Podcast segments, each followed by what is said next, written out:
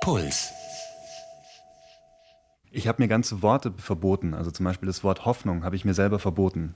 Das ist ziemlich extrem, aber Hoffnung heißt ja in dem Fall, dass du auf irgendwas baust, auf irgendwas wartest, was morgen oder später vielleicht mal besser wird. Und das konnte ich mir und das wollte ich mir gar nicht erlauben, weil wichtig war, was ich jetzt in dem Moment machen kann. Und das hat funktioniert. Auch Sinn, Sinn habe ich gestrichen. Also sich den Kopf zu zerbrechen, welchen Sinn das hat, dass ich jetzt krank bin, dass ich da durch muss, dass ich überhaupt geboren worden bin. Das hat mir nichts geholfen in dem Moment. Die Lösung. Der Psychologie-Podcast von Puls. Mit Verena Fiebiger und Lena Schiestel. Hey zur Lösung. Hallo. Schön, dass ihr zuhört. Wir wollen euch die Geschichte von Dominik erzählen. Dominik ist was passiert, das jedem von uns passieren kann. Er hat die Diagnose Morbus Hodgkin bekommen. Das ist Lymphkrebs. Wir werden in dieser Folge erfahren, was so ein Schicksalsschlag bedeuten kann, wie für Dominik die Behandlung war, was er für Strategien hatte und auch was für Schwierigkeiten, wie ihm Angehörige und Freunde helfen konnten und wie nicht und wie es sich anfühlt zu überleben. Dominik, äh, das sage ich auch gleich hier an dieser Stelle, ist ein Freund von mir und äh, wir kennen uns von der Arbeit. Und die Zeit, in der er krank geworden ist, ja, an die kann ich mich noch ganz gut erinnern. Jetzt, dreieinhalb Jahre später, haben wir uns bei ihm zu Hause getroffen und nochmal über alles geredet. Ich habe jetzt einfach mal die Kiste mitgebracht, um dir zu zeigen, was da drin ist.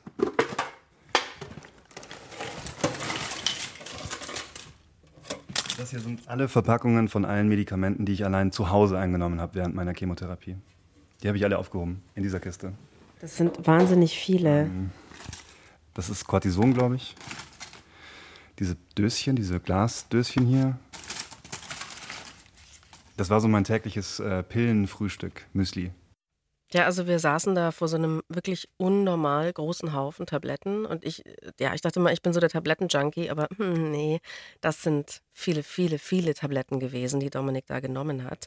Ähm, er hat gesagt, er sieht das so als bisschen als Schrein, den er sich da so aufgehoben hat und dass ihm die Tabletten halt geholfen haben zu überleben.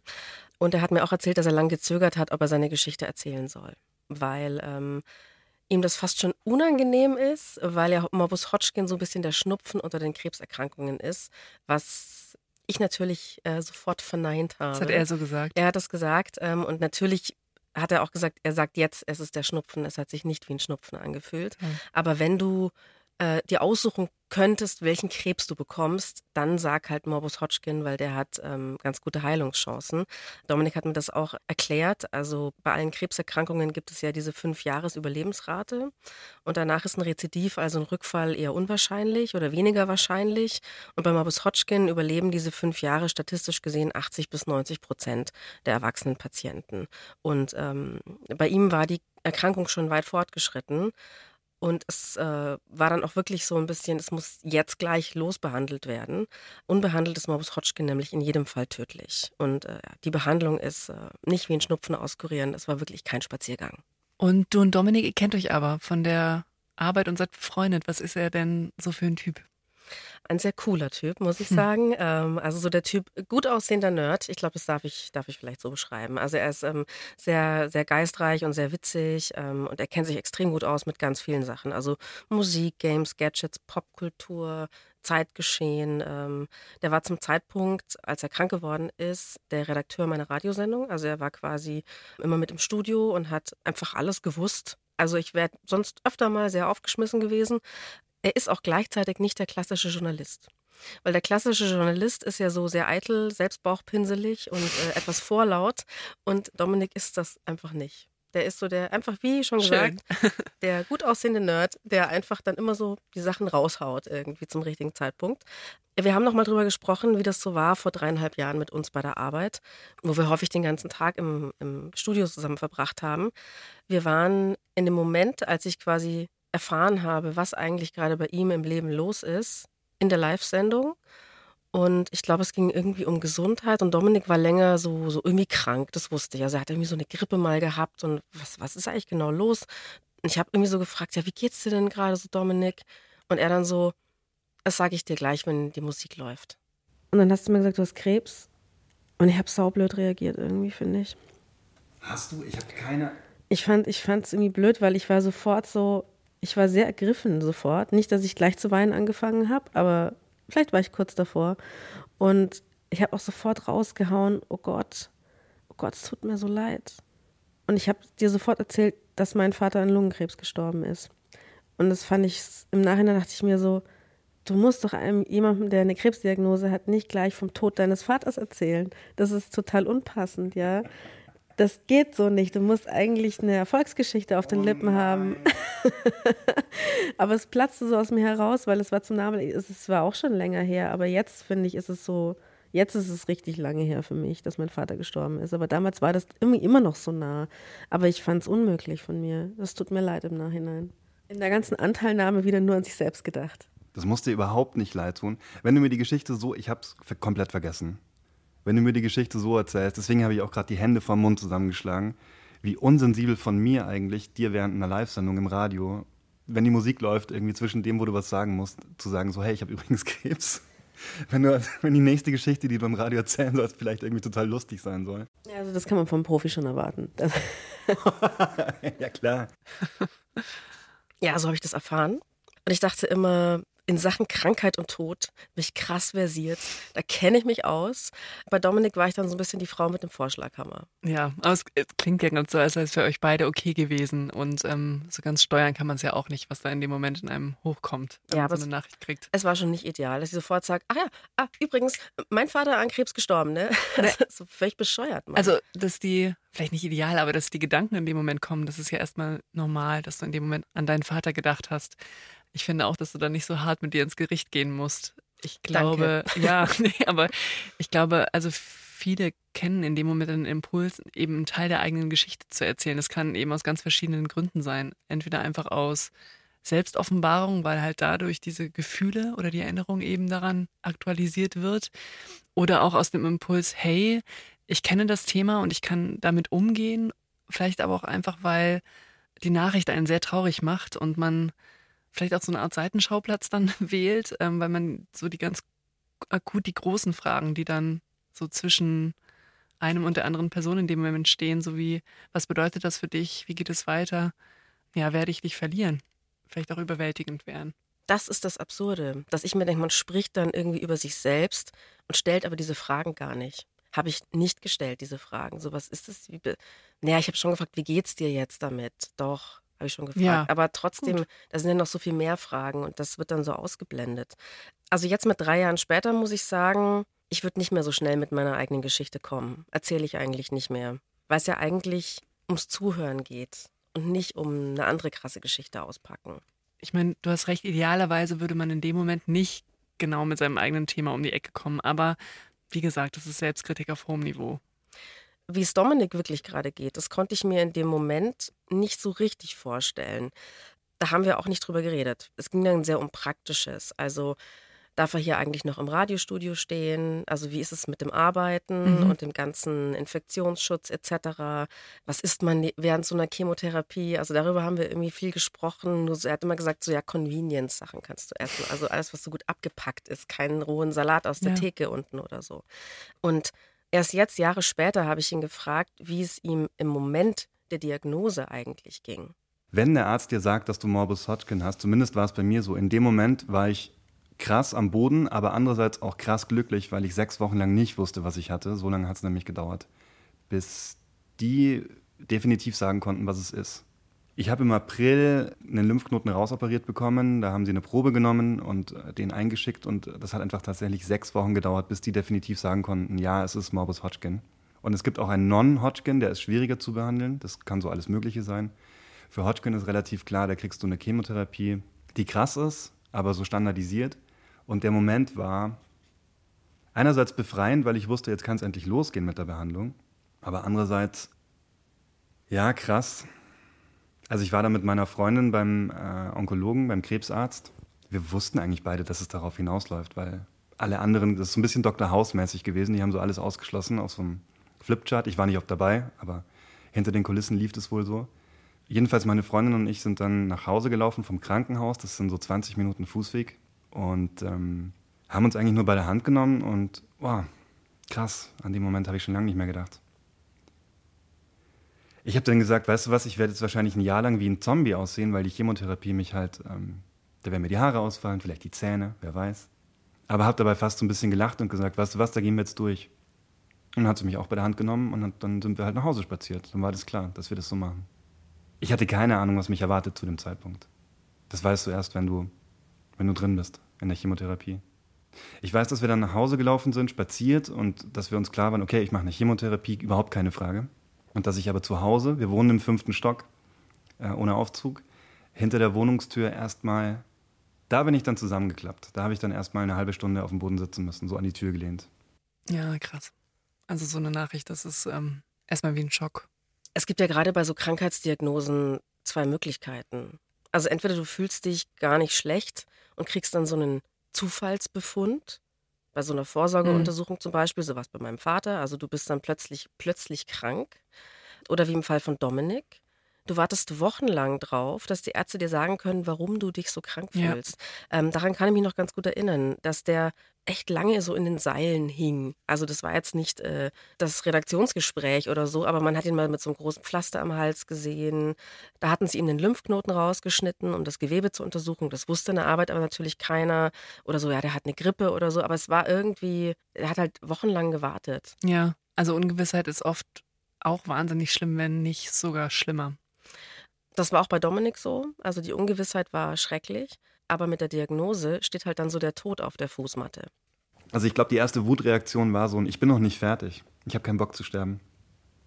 Ich bin einfach ähm, gefühlt nicht fertig. Es ist nicht so, dass ich eine Bucketlist hatte oder dann auch gemacht habe. Also ich habe keine fünf DIN A4 Seiten mit Fallschirmspringen, U-Boot fahren, Zeppelin. Zeppelin wäre cool, aber. Sondern ich habe einfach nur so das Grundgefühl gehabt, ich bin noch nicht fertig. Ich will nicht sterben ich habe noch zu viel coole Sachen zu erleben. Ich habe das irgendwie geschafft, total schnell zu kanalisieren in was anderes. Klar bin ich ein paar Mal morgens aufgewacht, irgendwie mit unter Tränen und gesagt, so, fuck, ich will nicht sterben, ich will nicht sterben. Ähm oh, krass. Da habe ich lange nicht dran gedacht. Aber das waren nicht viele Morgen. Also so fühlt man sich, wenn man so eine Diagnose bekommt. Auch wenn die Prognose nicht so schlecht ist, aber trotzdem ist halt Krebs, ne? Ja, von der Diagnose selbst kannst du eigentlich nicht vorhersagen, wie eine Person reagieren wird. Also nicht in dem Sinne, auf eine Diagnose mit einem schlechten Verlauf wird irgendwie mit mehr Wut, Verzweiflung oder Trauer reagiert, als auf eine Diagnose mit einem guten Verlauf. Und das hängt häufig viel mehr von der eigenen Veranlagung und der Persönlichkeit ab. Also wenn ich allgemein vom Typ her eher ängstlich bin, dann werde ich auch auf eine solche Nachricht eher ängstlich reagieren, als wenn ich eben weniger ängstlich veranlagt bin. Und umgekehrt, wenn ich auch sonst im Leben sehr zupackend und widerstandsfähig bin, dann werde ich auch mit höherer Wahrscheinlichkeit mit einer solchen Diagnose eben ähnlich umgehen.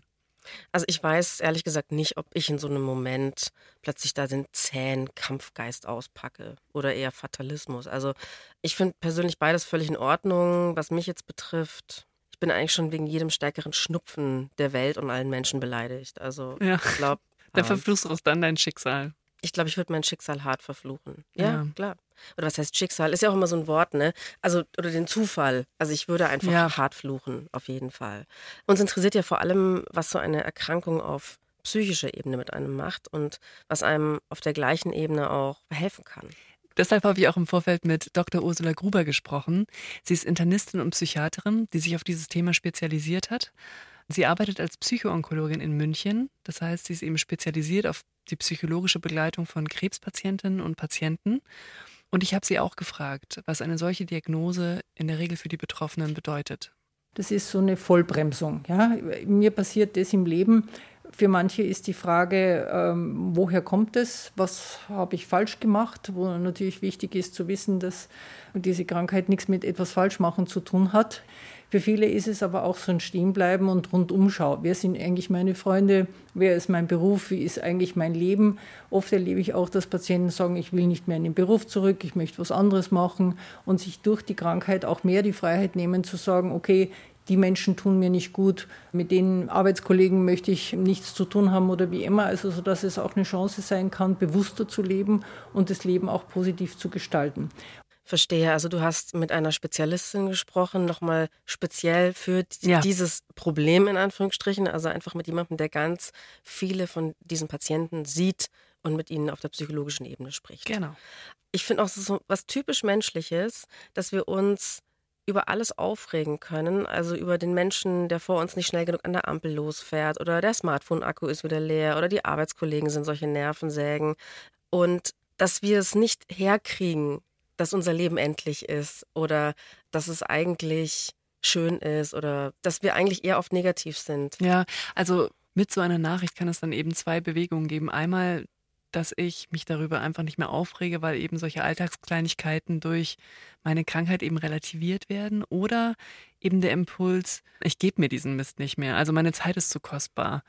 Worüber wir zwar ja auch im Vorfeld gesprochen haben und was wir hier nicht wollen, ist Krebs oder einen anderen Schicksalsschlag etwas billig als so eine Art Chance zu verkaufen, wieder ganz zu sich zu kommen. Ähm, Sich mal wieder richtig spüren durch die Ja. Krankheit. auch hier kann es eben manchmal zu so einer Art Erwartungsdruck von außen kommen, also dass man da irgendwie so was Schöpferisches draus macht, fang an zu malen, ähm, Ja, genau. ja, finde dadurch richtig zum Leben zurück und vielleicht ist es nämlich auch einfach nur Scheiße und, und wenn man sich dann Unterstützung wünscht, für den sind Menschen wie Ursula Gruber da. Nicht jeder Patient braucht eine psychoonkologische Unterstützung. Circa 30 Prozent der Patienten entwickeln Ängste, Depressionen in so einem Ausmaß, dass es behandlungsbedürftig ist.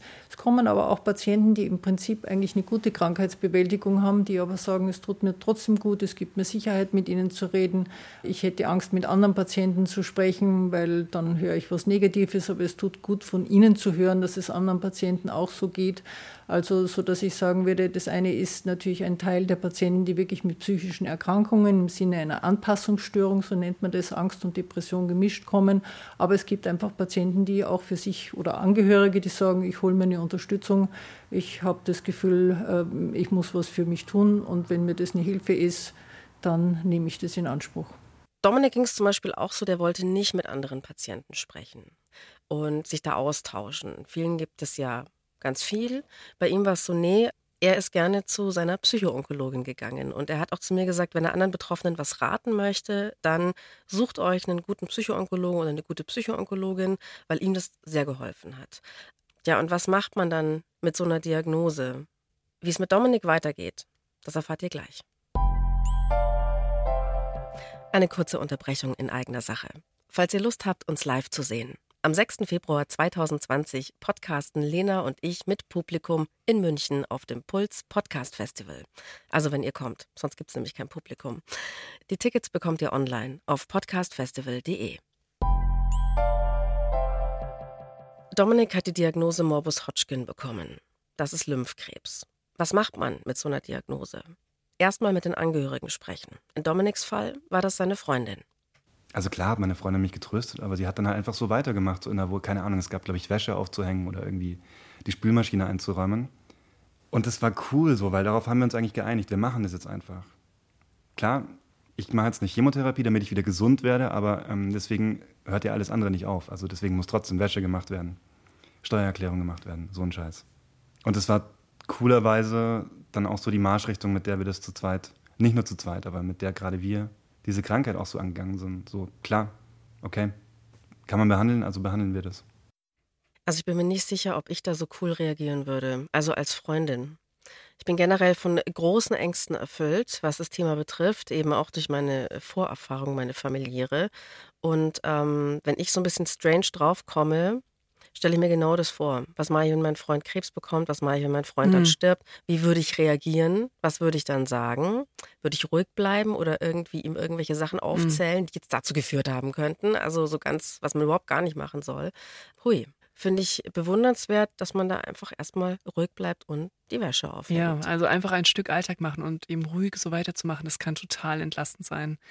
Und grundsätzlich ist es als direkter Partner oder Partnerin natürlich wirklich nicht leicht, weil du ja selbst auch indirekt betroffen bist, wenn dein Partner, deine Partnerin eine solche Diagnose eben bekommt. Und jetzt ist es eben auf der einen Seite wichtig und für die Erkrankte oder den Erkrankten auch entlastend, wenn ich so zeigen kann, hey, ich habe zwar Angst um dich, aber ich kann mich auch gut um mich selbst kümmern. Du musst dich jetzt auch nicht auch noch um mich sorgen. Und auf der anderen Seite ist es auch wichtig, wenn man nicht in so eine komplette Schonhaltung verfällt, weil das dann sonst auch einen selbst überfordert. Und genau dazu, welche Rolle die Angehörigen einnehmen und was sie tun können, habe ich auch Spezialistin Dr. Ursula Gruber gefragt, was sie den Angehörigen rät. Der Partner ist sicher die wichtigste Ressource. Ähm, ich denke, hilfreich ist schon mal die Launen zu ertragen. Die Chemotherapie macht ja auch oft Stimmungsschwankungen, Gereiztheit. Äh, das mit dem äh, Patienten einfach auszuhalten, auch zu sagen, okay, ich bin für dich da, sich aber auch nicht aufzuopfern ohne Ende, sodass der Patient dann nur noch ein schlechtes Gewissen hat, sondern auch zu sagen, okay, ich muss auch mal für mich zum Sport oder mal andere Leute treffen, auch mal rausgehen, was tun. Aber ich glaube, im Großen und Ganzen ist das Dasein, das Anwesendsein das Wichtigste, was man tun kann. Das sind eben die zwei wichtigen Dinge sich nicht komplett aufzuopfern, weil das wiederum auch als zusätzliche Belastung empfunden werden kann. Dann aber eben da zu sein, im Alltag dabei zu sein und den anderen zu begleiten und vielleicht auch die schwierigen Gefühle und Ängste eben mitzutragen und auch das mit ein Stück weit auszuhalten. Genau von, von so einer Szene, in der seine Freundin ihn aushalten musste, hat mir Dominik auch erzählt. Immer in der zweiten Chemowoche hat er ein einziges Präparat bekommen, das ihn extrem schlecht draufgebracht hat. Ich weiß nicht, was es genau war. Auf jeden Fall hat es mich furchtbar aggressiv gemacht. Das hat mich richtig, das hat mich krass, hat mich, das hat mich so aggressiv gemacht. Weil, ich meine, es ist Gift und es ist eine Vergiftungsreaktion, die dein Körper darauf hat. Und ich bin furchtbar sensibel geworden. Ich lag dann auf dem Sofa danach, wenn ich nach Hause gekommen bin. Und alles war zu viel. Also so der Lärm auf der Straße, eine Fliege, die mir vorbeifliegt, ähm, meine Freundin, die gerade zur Tür reinkommt und mir was erzählen möchte, was sie gerade erlebt hat heute.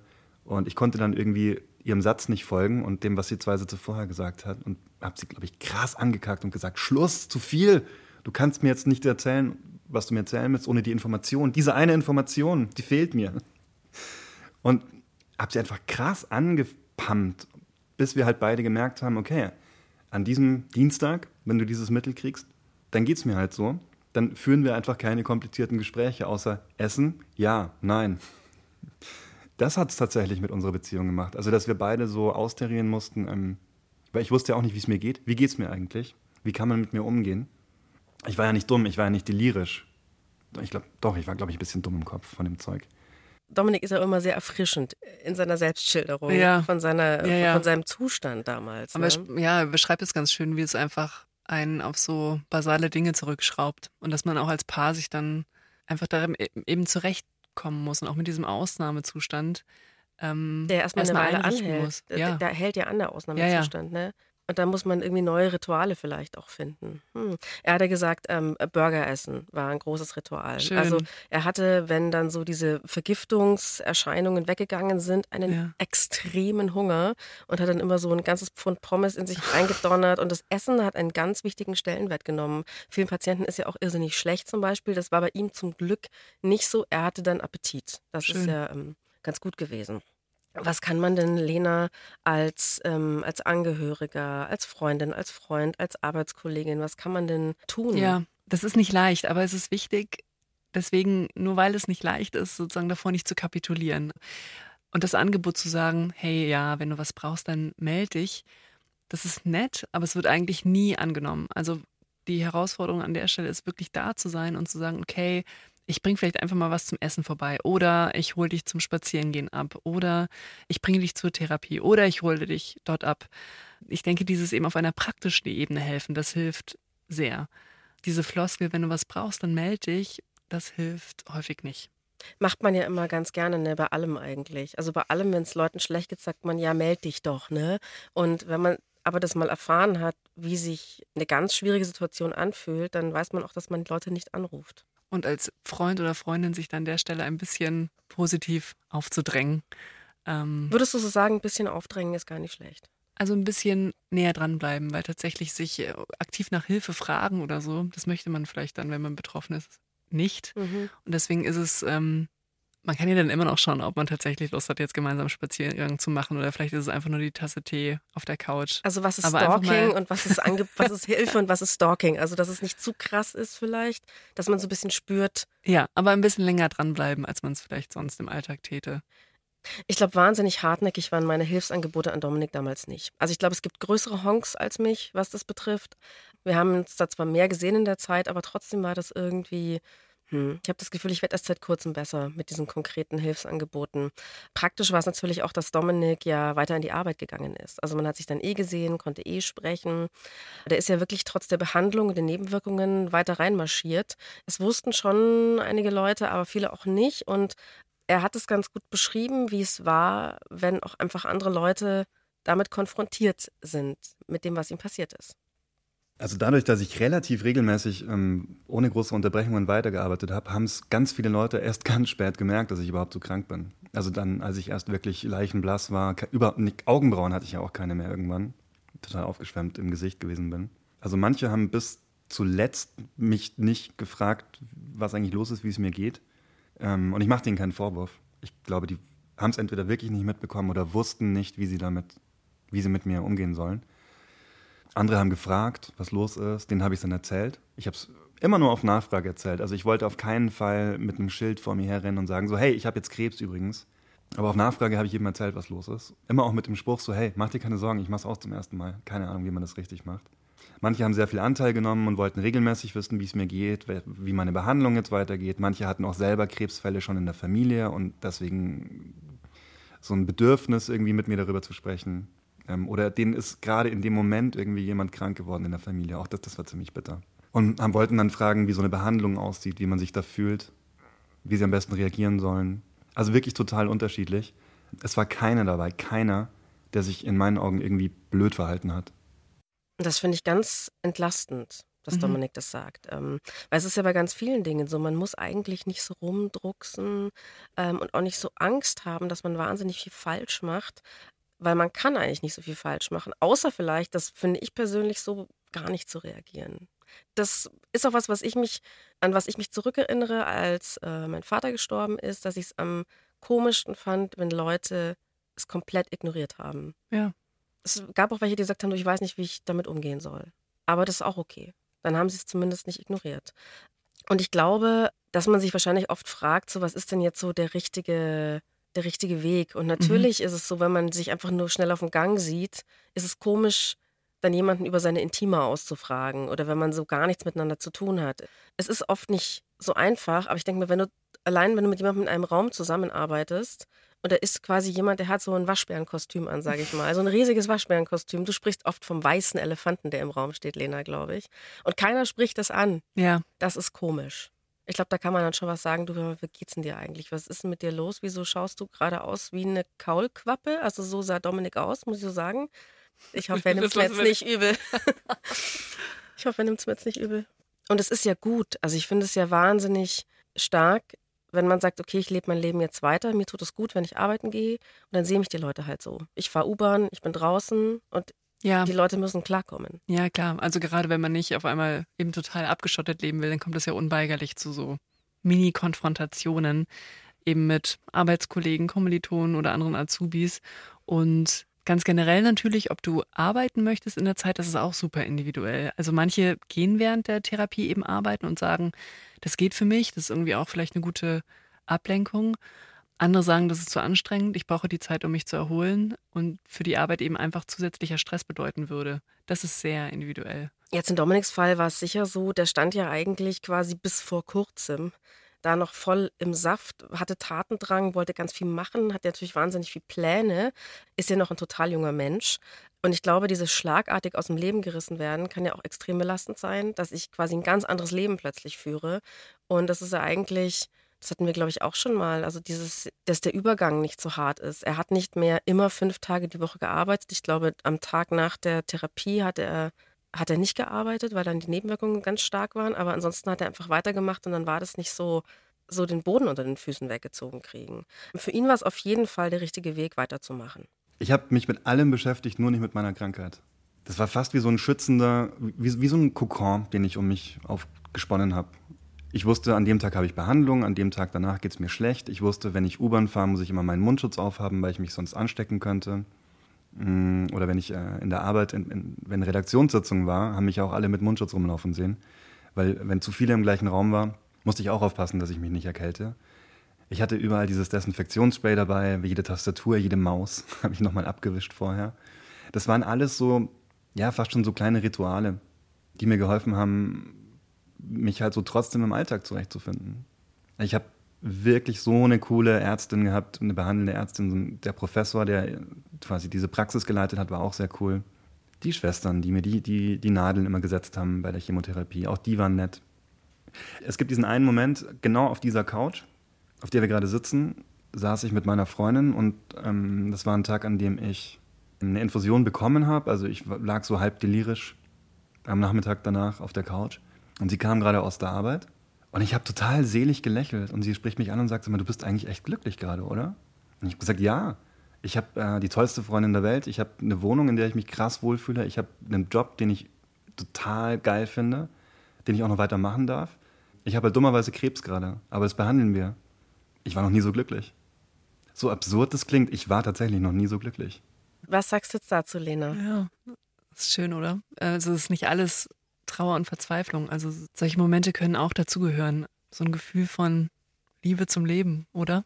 Das war's vielleicht, ja. Das ist vielleicht auch so ein kurzes Learning schon, weil ich glaube auch, dass man als Außenstehender dann oft denkt, bei den Leuten ist jetzt alles schlimm, ist mhm. jetzt alles schlecht. Das ganze Leben ist ein einziges Leiden.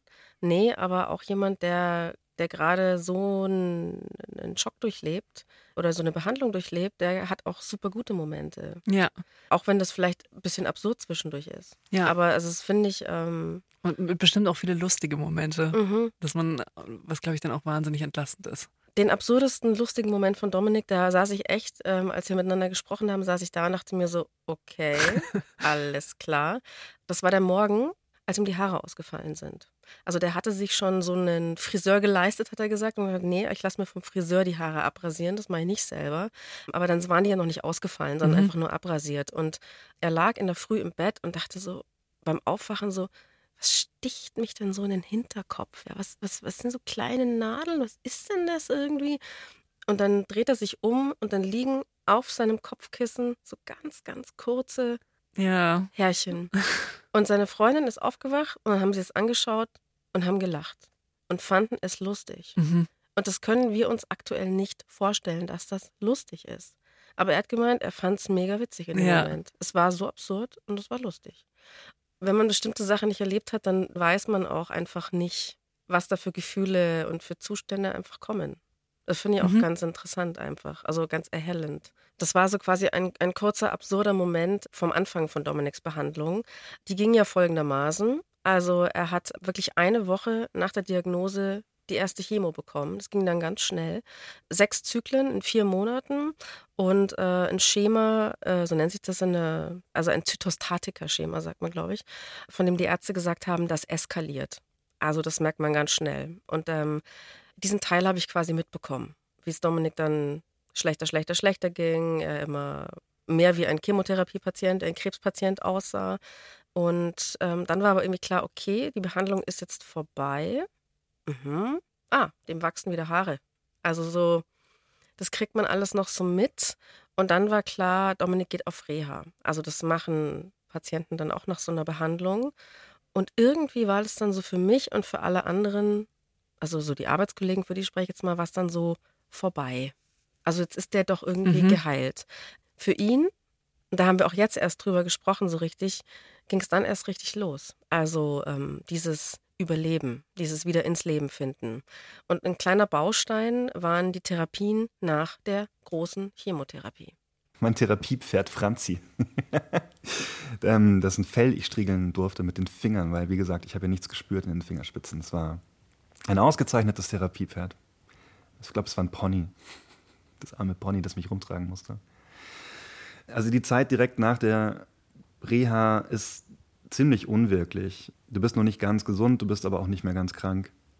Ich habe mich da erstmal sehr, sehr konservativ gefühlt. Also ich hatte irgendwie keine Lust auf große Sprünge.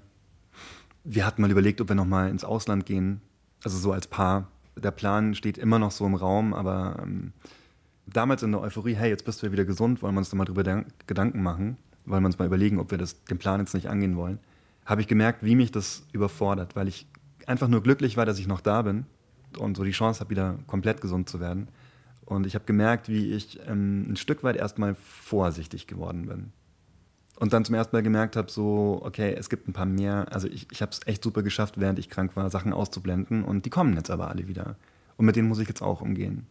Also zum einen mit den körperlichen Sachen. Also man hat nach so einer Therapie Langzeitschäden muss man ganz klar so sagen. Äh, es fühlt sich nicht mehr wieder vor an erstmal und auch erstmal länger nicht. Und ja, vielleicht auch mit dem, wo will ich hin im Leben? Das hat ja auch, war wie so eine Pausetaste, Ja. so eine Stopptaste, die gedrückt worden ist. Und was ist jetzt?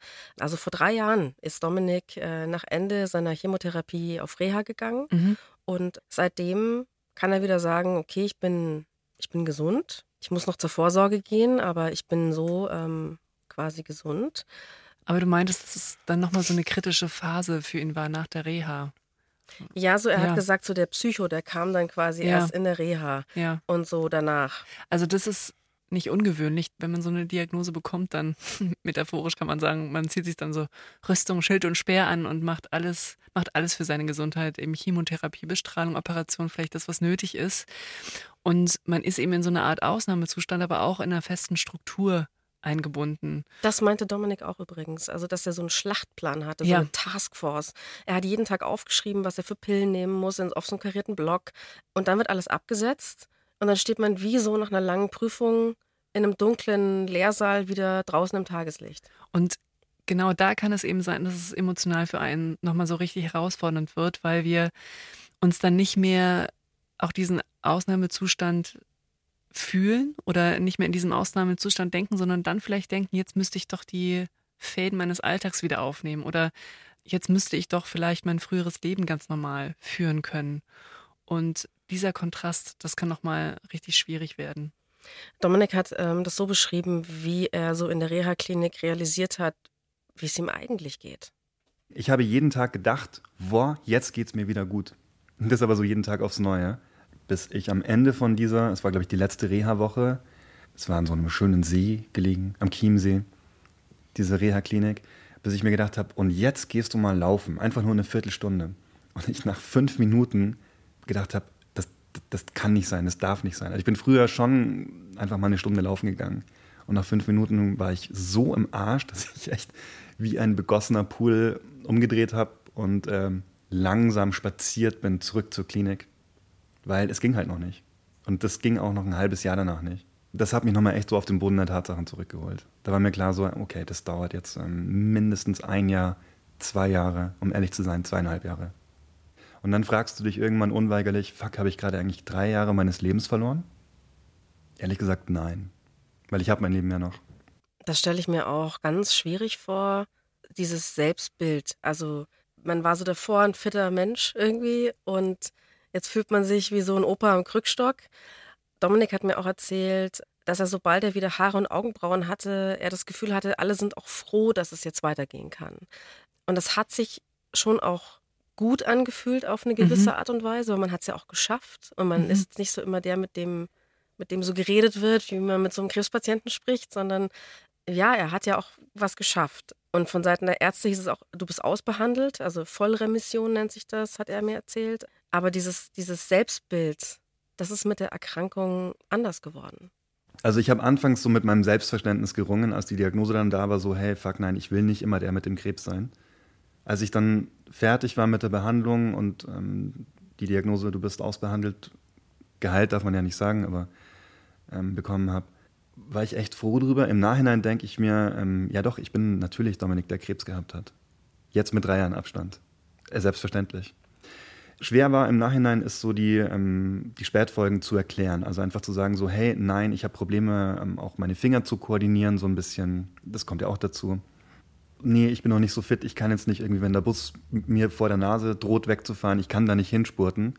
Ich schaffe diese fünf Meter einfach nicht, das geht nicht. Aber ehrlich gesagt, jedes Mal, wenn ich in so einer Situation war, dann habe ich es halt kurz gesagt und gut war. Dieses Gefühl, dass sich einfach so der gesamte Lebensvollzug und auch der Blick aufs Leben verändert. Darüber habe ich auch mit der Psychoonkologin Ursula Gruber gesprochen. Ich denke, dieses gleiche Gefühl wie vor der Krankheit, nämlich dieses plötzlich zu wissen, dieses Bewusstsein ist ein anderes. Das Bewusstsein, so eine Krankheit gehabt äh, zu haben, verändert die Naivität, in der wir eigentlich alle leben, wo wir glauben, uns passiert nichts und wir werden alle uralt. Es macht wirklich die Erkenntnis, okay, Leben ist endlich und ich muss die Zeit, die ich habe, bewusster leben, weil die kann kurz sein. Und diese Veränderung, die ist praktisch bei fast allen Patienten und die bleibt auch. Mein Vater ist gestorben, da war ich 24 und da habe ich mich auf einen Schlag steinalt gefühlt. Ganz, ganz alt. Ja.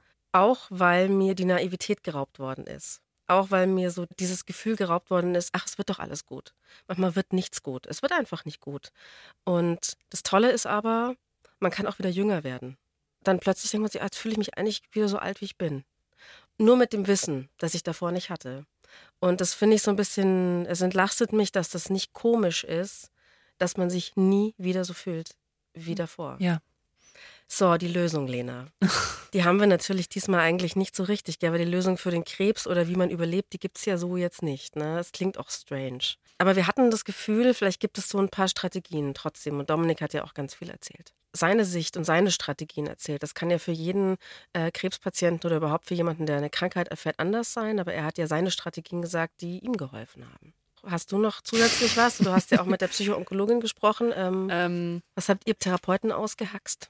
also Ursula Gruber nutzt in ihrer Therapie auch ein bestimmtes Bild, das ich auch total schön finde, nämlich das Bild ähm, eines Bergsteigers, der auf den Himalaya geht. Wenn sich dieser Bergsteiger am Anfang immer sagen würde, oh Gott, ich muss darauf auf den Gipfel, dann fühlt sich das total überwältigend an.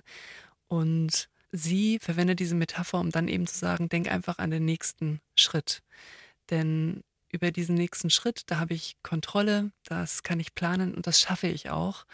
Das heißt, man hangelt sich sozusagen von Schritt zu Schritt und irgendwann ist man dann auch oben auf dem Berg. Dominik hat mir ja von Sisyphos erzählt, der den Stein immer wieder hochrollt.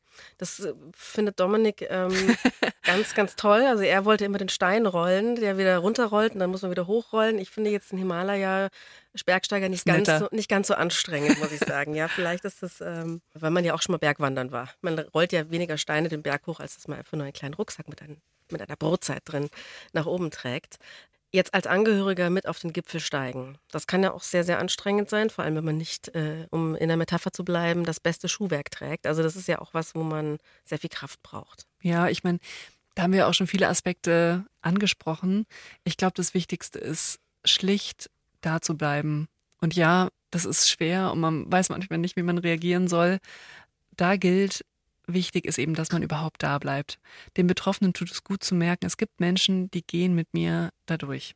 Was sich für mich immer noch so als die große Frage des Lebens stellt, ist ja ähm, so die Endlichkeit, die Mhm. mit so einer Diagnose kommt. Also so die Überlegung, was ist äh, mit dem Tod? Ich komme Ja. da ja absolut nicht damit klar. Also nach wie vor. Ich finde, ich weiß, ich, ich komme damit nicht klar. Ich will dir jetzt nicht widersprechen sozusagen in deiner Selbstbeschreibung, aber du kommst sehr gut damit klar. Allein, dass wir diese Folge machen können und du auch so ruhig über den Tod deines Vaters sprechen kannst. Ach so. Ich, also ich höre ich hör dich das sagen, ich komme damit nicht klar und ich kann es dir nicht ganz glauben, dass du damit nicht zurechtkommst. Interessant. Okay. Eigen- und Fremdwahrnehmung. Was ich sagen wollte, Lena, irgendwie so die einen verdrängen es ja komplett. Also findet das im Leben nicht statt. Ich glaube Mhm. aber, wenn man äh, einfach noch nie mit dem Tod in Berührung gekommen ist, dann verdrängt man das einfach. Dann ist es halt so. Vielleicht andere wiederum sind spirituell. Das wäre ich persönlich ja sehr gerne. Weil der endet das Leben ja nicht mit dem Tod, also auch mit, nicht mit einer Krankheit, sondern Ja. da geht es ja weiter. Ja, Dieser Umgang mit dem Tod oder mit diesem, dass es eben endlich ist, das Leben, das ist eine der großen Fragen, oder? Und ja, was lernt man denn in dieser Konfrontation mit dem Tod über das Leben? Das können auch wir nicht beantworten, auch wenn wir es gerne wollten. mhm. Naja, und unser Alltagsmodus, dass wir eben nicht an Krankheit oder Tod denken, das ist natürlich irgendwo so eine Art Leichtigkeitsgeschenk. Aber, und das ist emotional ja auch total interessant, wenn wir auf unser Leben schauen und irgendwie all das darin sehen, was schön ist und was wir lieben an unserem Leben. Und wenn sich dann der Schmerz über das Wissen, dass das auch endlich ist, dazu mischt, dann wird alles nochmal intensiver. Das stimmt schon auch, ja. Das wäre vielleicht ein bisschen mein persönlicher Appell. Also, dass man um dieses Leichtigkeitsgeschenk weiß, also wenn man dann nicht die ganze Zeit damit konfrontiert ist. Und dass man dann aber nicht total zumacht, wenn man plötzlich damit konfrontiert wird, Ja. sei es eben, dass es ein Angehöriger ist oder dass es ein Freund ist oder einfach nur ein entfernter Bekannter, dass man dann nicht einfach zumacht und sich sagt, oh, oh, will ich nichts davon Ja. wissen, weil eigentlich ist es auch eine Chance, ganz viel über das Leben auch zu erfahren, wie es Ja. halt auch ist. Ne? Die von euch, die krank sind, wir wünschen euch das Allerbeste für eure Gesundheit, vor allem aber eine gute Zeit. Und die von euch, die gesund sind, wünschen wir ein Leben in vollen Zügen und es darf für jeden was anderes bedeuten. Und ähm, dir, Dominik, wünschen wir natürlich alles Gute, das Allerbeste natürlich auch und ähm, danke, dass du uns deine Geschichte erzählt hast. Und wir freuen uns sehr, dass du auf deine Krankheit als in der Vergangenheit liegend zurückschauen kannst und dass du überlebt hast. Bald drei Jahre, dass ich wieder gesund bin. Soweit, dass ich wieder wirklich Sport machen kann, dass ich wieder wirklich, dass ich belastbar bin, so Sport machen kann, wie ich mir das vorstelle. Ich bin kompromissloser geworden auf eine Art und Weise als vorher. Das heißt, kannst du ein Beispiel sagen? Ähm, nee, kann ich ehrlich gesagt nicht. Ich sag, ich, ich sag das so gerne. Mir fällt es zum Beispiel überhaupt nicht mehr schwer, mich auf Dinge festzulegen. Oder mit, mit Entscheidungen rumzudrücken. So, wenn ich was sehe, was gut ist, finde ich das gut. Und dann mache ich das. Wenn ich was irgendwie nicht gut finde, mache ich es nicht. Und ich bin, glaube ich, auch kompromissloser mit Menschen geworden. Das habe ich schon gemerkt. Ähm, sorry, liebe Menschen, bei denen ich mich schon ganz lange nicht mehr gemeldet habe. Ähm, ich weiß, da bin ich nicht so gut drin. Aber ich habe schon gemerkt, dass ich einfach auch ein bisschen privater geworden bin.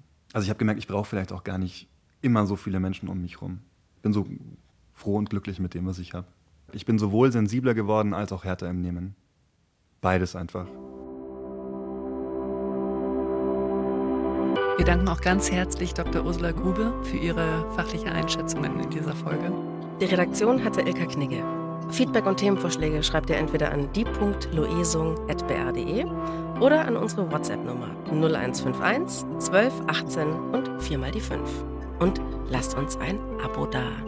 Und ganz wichtig, Was ist noch ganz wichtig? wir ähm, planen eine Weihnachtsfolge und dazu würden wir gerne von euch hören, was euch rund um Weihnachten beschäftigt.